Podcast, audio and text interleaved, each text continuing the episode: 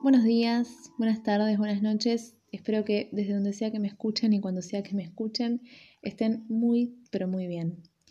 Hoy vengo a leer un texto que se llama La maga y dice así. Maga te deberían haber llamado.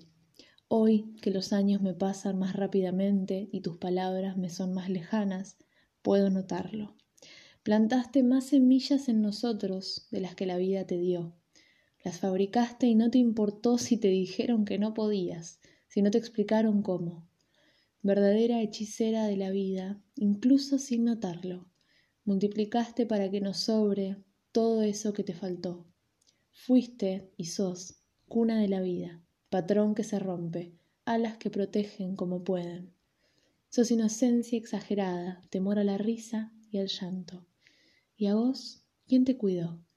Vení abrazame un rato. Acá, abajo del naranjo que el abuelo nos dejó. Mira la familia que nos armaste. ¿No te da orgullo ser vos?